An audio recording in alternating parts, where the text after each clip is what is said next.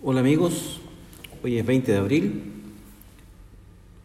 En esta oportunidad vamos a conversar en este podcast de un concepto muy importante para la prevención policial y la prevención de las conductas criminales, que es relativo a la criminología.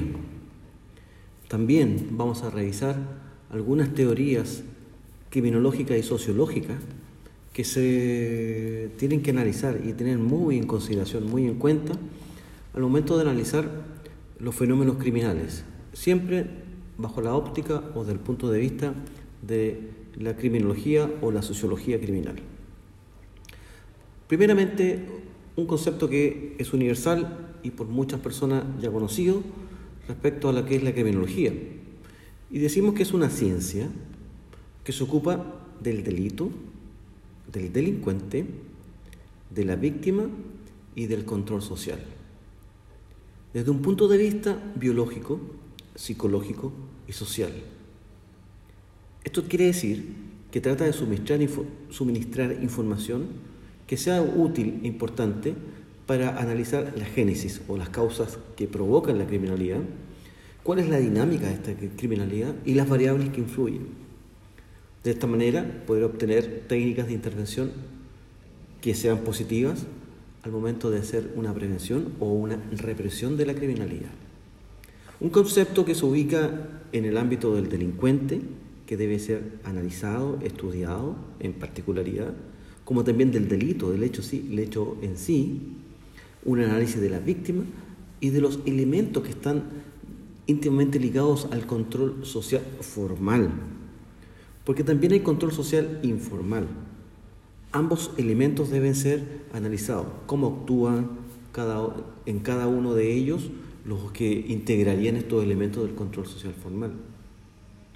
Y analizado desde el punto de vista eh, biológico, psicológico, social, también debe, debe, de una u otra manera revertir de cierta, de cierta forma nuestra preocupación, porque la psicología y la sociología es muy relevante al momento de analizar la criminalidad. Desde luego, la biología no puede ser dejada en el olvido, pero para hablar de criminalidad, eh, en, lo que, está a nuestro alcance, eh, necesariamente hay que hablar de la psicología y la sociología. O más bien dicho, qué sociedad tiene en la, en la cabeza una persona que comete delito, qué piensa de la sociedad. Es un concepto mucho más integrador de ambos conceptos básicos, psicología y sociología. ¿Ok? Entonces, como primer camino, como primer paso, analizaremos la teoría de la asociación diferencial de Erwin Sutherland. ¿Mm? Esta teoría eh, da cuenta de que el fenómeno de la conducta criminal es el resultado de factores externos a la persona. Quiere decir que el crimen es producido por los procesos normales de aprendizaje mediante la interacción social. En este sentido, señala además que la conducta criminal es aprendida por medios de comunicación. Fíjense qué importante y relevante. La parte más trascendente es que es un proceso de aprendizaje de la conducta que ocurre en grupos pequeños y que este proceso de aprendizaje criminal envuelve el mismo proceso que cualquier tipo otro de socialización.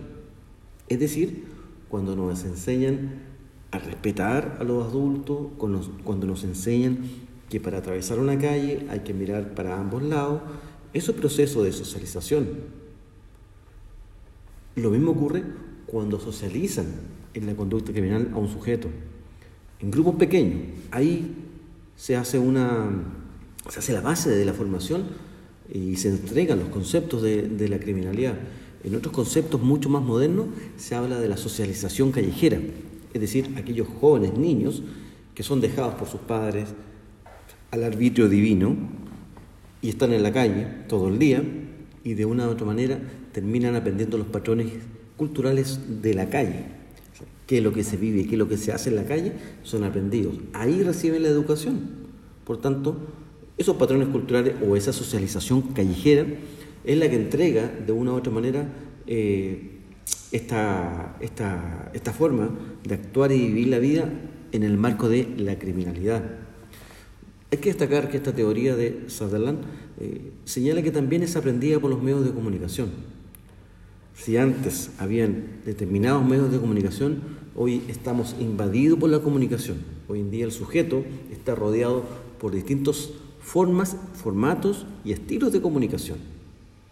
De tal manera que hoy en día eh, lo que ocurre en, no sé, en una ciudad de Rusia perfectamente puede ser conocida por una, el pueblo más aislado de un país de, de Sudamérica. Y los delitos que ocurren allá probablemente pueden estar en tiempo real siendo conocidos por esta otra parte del mundo.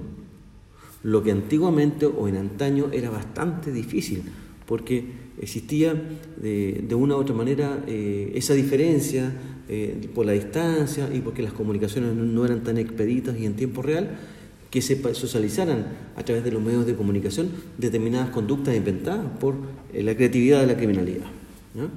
Así que es importante para un padre saber que el, proceso de criminalización del sujeto muchas veces parte en, grupos pequeños cerca, cerca a su entorno y luego los medios de comunicación influyen directamente eh, en este ámbito.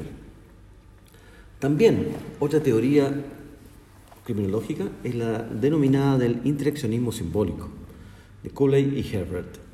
Prestan atención a las variables autoconcepto y autoestima en el estudio sociológico, explican cómo la interacción con otros influye, influye en nuestra forma de autoevaluarnos y cómo puede afectar el desarrollo de la personalidad.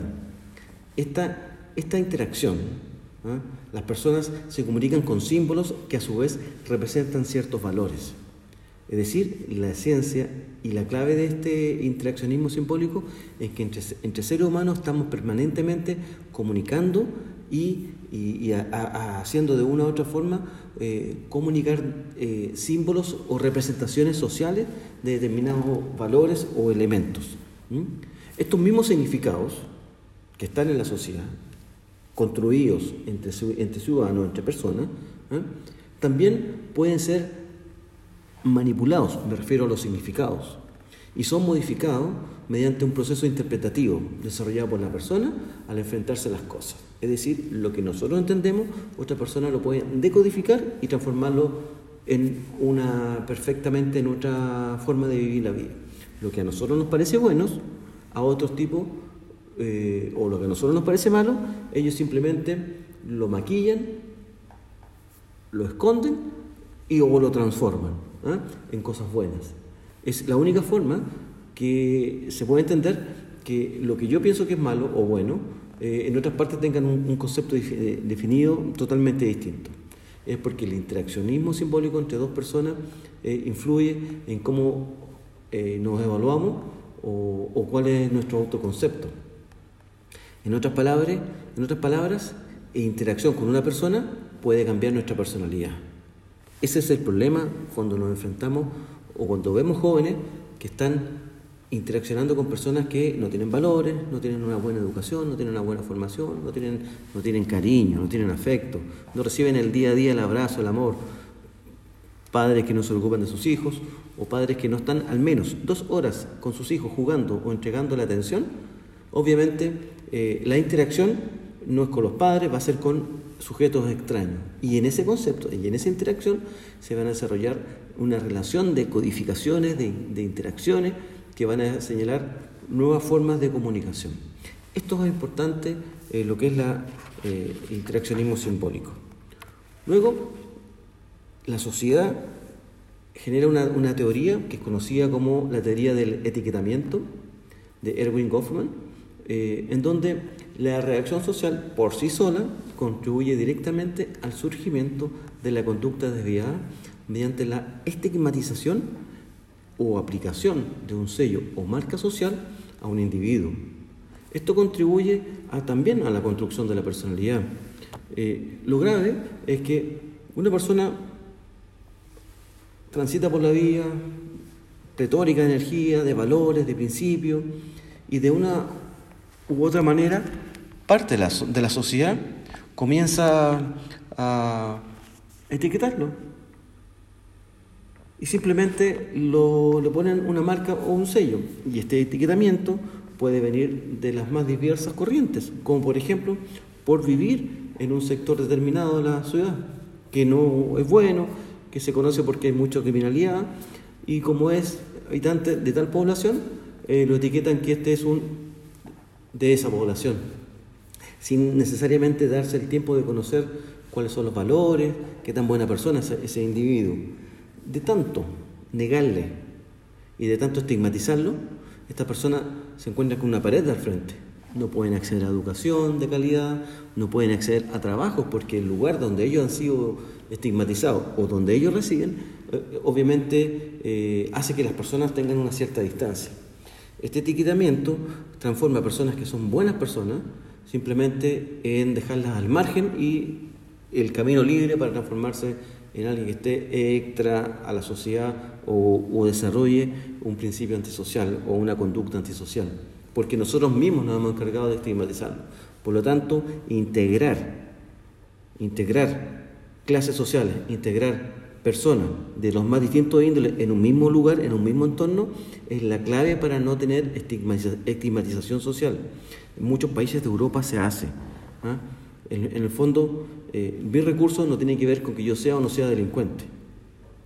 Si yo no tengo dinero para pagar un arriendo o una casa de muchos millones, obviamente no, tiene, no, tiene no tengo por qué ser un delincuente. Al contrario, mi vida va a ser digna, va a ser valorada. Entonces hay que tener mucho cuidado con la estigmatización. Y cada vez que uno vea una, un simple asomo, ¿ah? un pequeño, un pequeño eh, indicador de, estigmatización, uno tiene que combatirle y tiene que eh, educar apropiadamente a, los jóvenes. Finalizando este podcast, eh, hablar ahora de la teoría de la neutralización. Y esta teoría de neutralización es de Matza y Skyke. Se refiere básicamente a la posición que adopta un delincuente cuando es sorprendido, cuando es detenido, cuando tiene que enfrentar la justicia o enfrentar su responsabilidad. Y esta teoría de neutralización señala que los delincuentes aprenden supuestos de justificación que les permite mitigar el remordimiento causado por la desviación. ¿De qué manera? Negando la responsabilidad, negando el daño, negando la víctima, rechazo a los legisladores o simplemente apelando a una lealtad superior. Y si ustedes analizan, los primeros tres conceptos que analizamos o las primeras tres teorías están enfocados en cómo una persona ingresa en la criminalidad. Esta última o cuarta teoría criminológica de neutralización ya está enfocada en el delincuente que ya es un criminal. ¿Ah? ¿Y cómo hace esta persona para mitigar ese remordimiento que tiene? Simplemente negando su responsabilidad, negando el daño, negando a la víctima, rechazando los legisladores o simplemente apelando a una lealtad superior. Como, como forma de explicar brevemente eh, cada una de estas formas de mitigar este remordimiento, habría que señalar que negar la responsabilidad es simplemente señalar que hay factores externos a él que hacen que se haya ocurrido, que haya cometido ese delito, como por ejemplo malas compañías, la ausencia del afecto por parte de sus padres, que viven en barrios con estigmatizados o de mala fama, el entorno de la pobreza, no encontrar trabajo, no encontrar apoyo del Estado, etc. Simplemente yo no, yo no cometí el delito, simplemente soy, soy el resultado de estos factores que acabo de describir. Así muchos delincuentes negan su responsabilidad. ¿ah? Ellos aprenden que tienen que de esta manera eh, eh, usar eh, la teoría para poder sentirse un poco mejor. Ahora, ¿cómo niegan el daño? simplemente dicen que este, este hecho se puede interpretar de muchas maneras, pero yo les ruego que ustedes entiendan que esto fue simplemente una travesura. ¿ah? nunca quise provocar el daño. ¿ah? Es más, si usted analiza el daño que hay en esa propiedad, no es tanto. Total, tienen seguro. O, tanto, o por tanto, tiene tanto dinero esta persona que lo puede reponer rápidamente.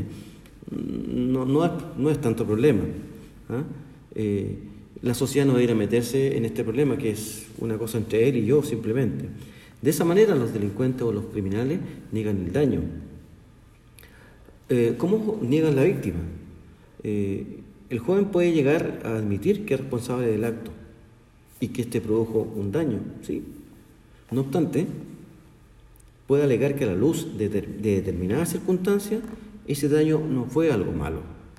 En efecto, se trataría incluso de una forma de castigo o una retribución justa porque se trataba de personas que no eran buenas, como por ejemplo minorías sexuales,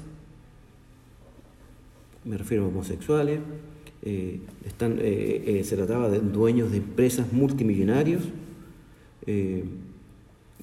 profesores que eran muy injustos en la calificación, y de esa manera esas personas merecían un castigo. Por eso se ocurrió, ocurrió el hecho. O simplemente la víctima me provocó. Ella, ella, ella estaba provocándome a mí y ella hizo que todo lo posible para que yo cometiera el delito. Es una forma abstracta de, defenderse o, de mitigar este remordimiento, pero sí lo echan, lo hacen.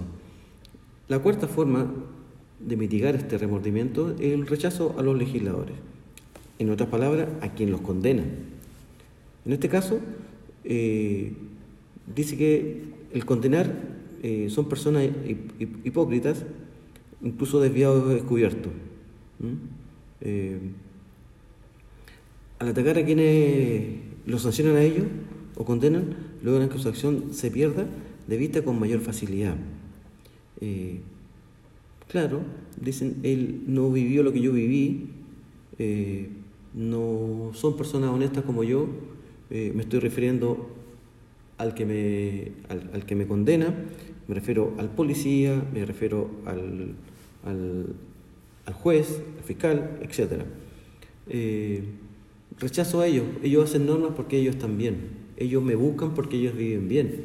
Ellos me dictan orden de detención porque ellos viven tranquilamente en sus casas y en cambio yo vivo en mi arrabal en malas condiciones. Así que ellos rechazan a ellos.